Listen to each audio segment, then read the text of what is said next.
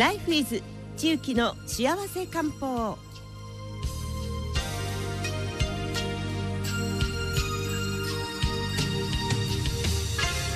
時刻は12時22分を回りました。さあ続いては地域の幸せ漢方。このコーナーは地域道薬局赤座千幸先生です。千幸先生よろしくお願いいたします。よろしくお願いいたします。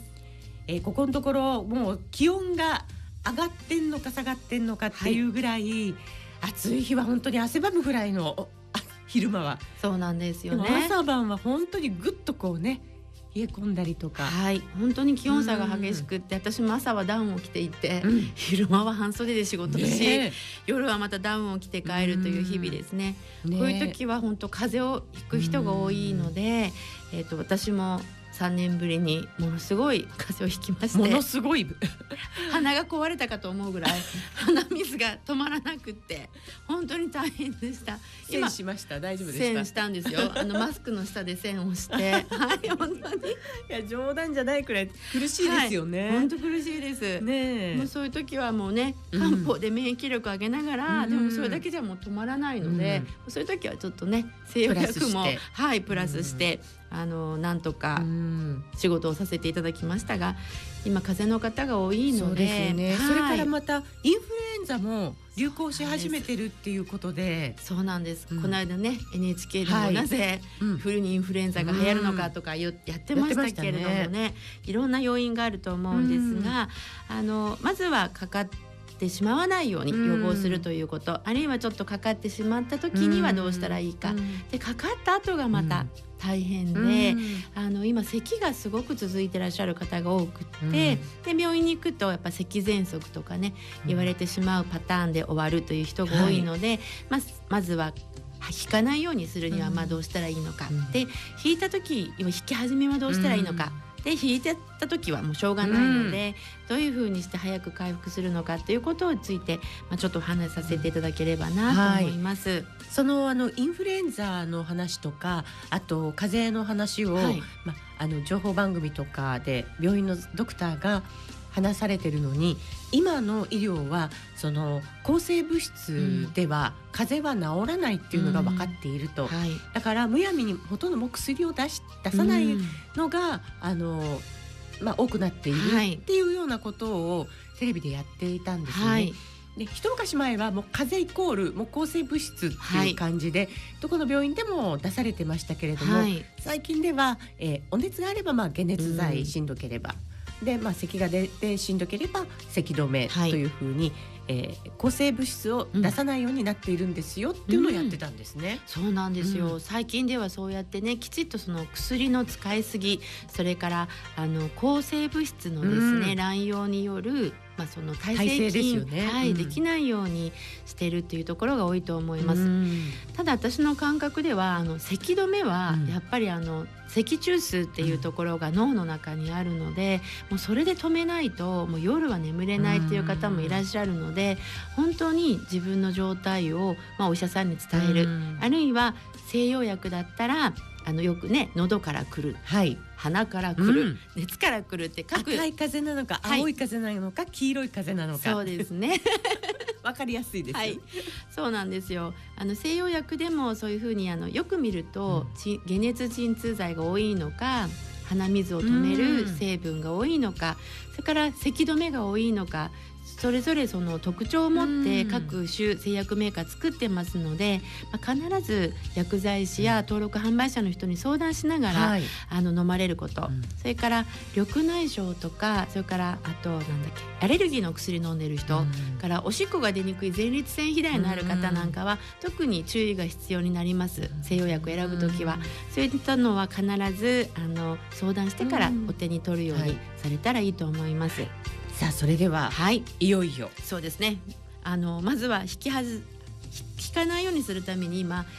あのワクチンを打つ方多いですよね、まあ、インフルエンザのワクチンを打たれる方が多いんですけども、まあ、体調がいい時に打ちましょうっていうのはもちろんなんですけど、はい、免疫力をまあ高めるものっていうのがまあいろいろ販売されてると思うんですがそれを上手に併用することによって、免疫記憶っていうものをあの上げるっていうことをしています。された方がいいと思います。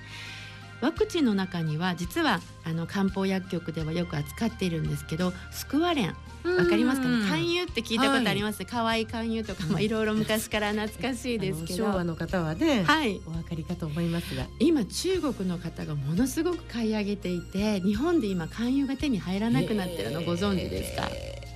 そうなんですね、はい、逆に日本でもまだ勧誘って、はい、あのあの懐かしい形であるんですか？そうなんですよ。でそれをあの中国はやっぱ大陸なので、うん、あのインフルエンザとかがすごく流行るので子どもたちのために親がその日本製のいい勧誘をこう買いあさっているという状態なんです。でなぜその勧誘即アレンがいいかというとあの免疫のワクチンの注射の中にもアジュバンドといって免疫のあの記憶を良くするためにあの入っているんですね、そのぐらいやっぱり体の中にしっかり入っていることによって免疫の記憶をさせる、あるいは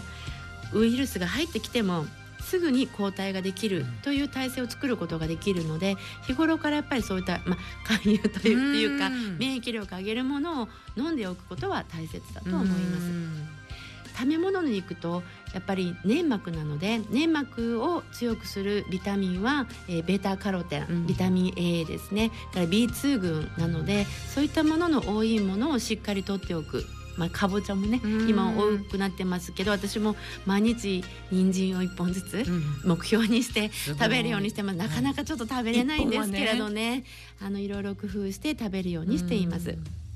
じゃあ寒気がしてかかった時には、うん、まあ、漢方では有名なマオトというものがありますけれども、うん、結構マオトっていうのを飲むのが難しいです。あの実証の方とかそれからあの飲むタイミング胃腸が弱い方は飲めないとかありますので私は一般の方にはやはり葛根湯をおすすめしています。はい、今日もちょっと天野さんに持ってきたんですけれども、はい、葛根湯って粉のものと液体のものっていうのが今薬局ではどちらも売っていると思います。はい。うん、で私、まあ、専門家としておすすめなのはやっぱり液状のものの方が濃いですのでこちらの方を開けていただいて、はい、今紙コップにお湯が入ってはい、それでお湯割りにして温かくして飲んでいただくことをお勧めします。いただきます。はい。うん。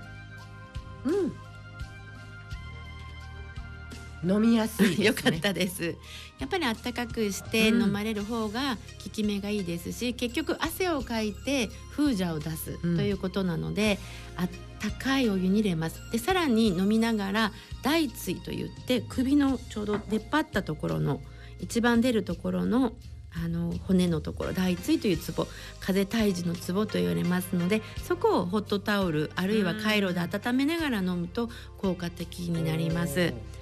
で粉お粉のタイプのものもありますけれどもこれもできたらお湯で溶いて飲まれるといいと思います。あの今あの風邪の症状ないんですけども、はい、飲んでも全然大丈夫、ねはい、大丈夫です。今日ちょっとスタジオ寒かったなとか、うんうんうん、ちょっと肩が凝ってきておかしいぞとか、うん。うん、くしゃみが出たぞっていう時には飲んでください。はい、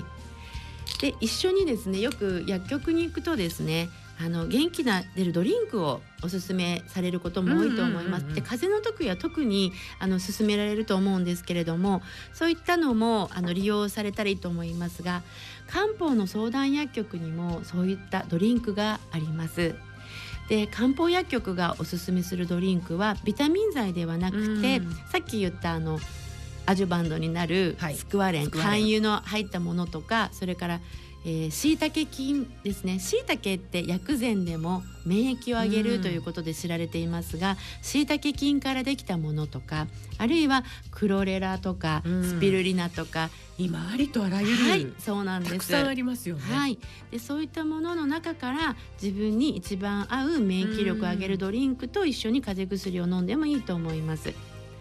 で食欲がない方の場合はアミノ酸製剤の入ったドリンク漢方薬の入ったドリンクいろいろドリンクもありますのであの風邪をひひいちゃったなって言った時は本当に吟味して選んで風邪薬自分に合う風邪薬と、まあ、ちょっと疲れた時にはドリンク。でしかもそのカフェインが入っているとか入っていないとか食欲があるとかないとか下痢をしているとかそういった形で選ばれるといいと思います。たくさんのこう組み合わせをしても、大丈夫なものが用意してありますので、うん、ぜひ薬局で相談してください。で一方家ではですね咳が出た時に自家製用のまあ、そのドリンクじゃないですけど、うん、作ってみられるのはどうかなと思います。はい、昔から言うその大根蜂蜜っていうのがあります。懐かしいですね。はい、大根をまあ1センチ角に切ったり千切りにしたりして、その上に蜂蜜をかけます。で10分ぐらいすると染み出てきますので、うん、それをティースプーンですくって喉の痛いところに飲んでいただく、これが咳止めのシロップ自家製用になります。もう一つあのここですね扁桃腺が腫れてすごく痛い時にあの牡蠣私発音おかしいですね。えっと果物です。果物になる牡蠣いいですかね。牡蠣はビタミン C が多いことと、それからとっても熱を取るということの食べ物の食性があります。だから飲んだ次の日に牡蠣を食べるというのはそこなんですね、うん、ビタミン C と冷ますということ。で今はあのそろそろ干し柿が出てきております。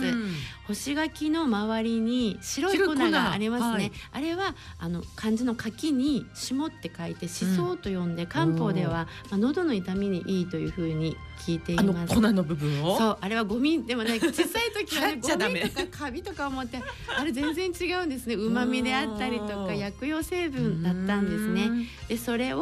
どういうふうにして取るかというとあの干し柿をお湯につけて果肉をこうと溶いてそれでちょっとずつ飲むと喉も潤いますし、全体の栄養が入っていきますので、そういった飲み方をまあねあの干し柿湯とかいう人もいらっしゃるんで。はい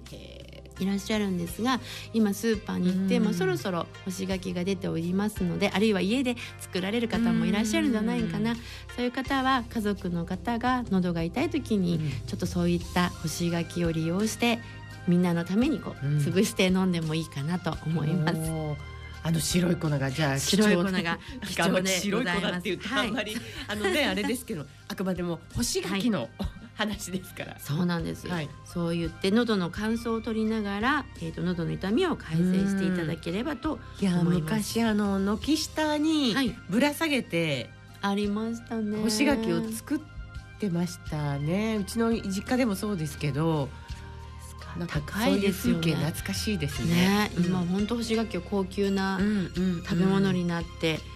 大変だわって感じ甘甘くてね。美味しいですよねはい。であとはまあ鍋の季節にもなりましたので、うん、今中気道ではですねその薬膳のすすめということで、あのクコの実とか、うん、あとそうですね陳皮ですねみかんの皮とか、うん、そういったものと一緒にあのサムゲタン風にはい、スタッフがこの間も作ってくれてですねあの美味しく食べさせてもらいましたがやっぱり煮込んでものを食べるっていうのはとても体にいいですね。揚げるとか焼くとかいろんな調理法がある中で、えー、今からの時期は煮込むという調理法を使ったもので食べ物のエネルギーを入れていくっていうのをおすすめします。サムゲタンなんていいですね。いいですよね。ね。やっぱり今本当にねコンビニでも買えるみたいなので、いや本当に。はい、はい、ぜひそれを使っていただければと思います。また一工夫するときにその漢方の薬局に行くとそのなんていうかな生薬が少しずつ 100g ずつぐらいで買えますので、そういったものも利用してみてください。いや本当ですね。あのクコの実とかも、はい、まあ例えば松の実とか、陳皮にしても、はいちょっとあの保存が効きますよね、はい、そうなんですよ。ちょっと買っとくとね、うん、とてもいいと思います。彩りにも使えますし、うん、ぜひぜひやってみていただければと思います。はい、えー、大根を切って蜂蜜につけるとか、はい、なんか昔あのおばあちゃんがやってくれてたような、はいそういうことですよね。その通りです。あとはそうですね、足湯とかですね、お腹を温めておくとか、あのそういったななんていうかな、やっぱり免疫力がね、体温がちょっとでも下が1度下がると30%下がると言いますので、あったかくすることは必要だと思います。はい。まああの養生して、はい、やはりこれから風邪に負けない強い、はい、丈夫な体を作っておくということは。大事ですね。やっぱり年末年始ね、はい、バタバタ忙しいですもんね。本当そうだと思います。久しぶりに風邪をひいて本当あの風邪が回復する時って本当こんな年を取るごとになかなか難しくなっていくっていうのは感じます。一回引くと長い、はい長いですねもう全開して100%の自分に戻るまでは大変なので、うん、そういった時はまあ補充液等とかやっぱ元気が出る漢方薬を使っていただければと思います。咳は本当に大変なので、うん、もう早めにもうどうにかしてみたいな感じで我慢せずにですね、うん、あのされる方がいいなと思います。ね、あのー、それこそあばら骨に響,、はい、響きますよ。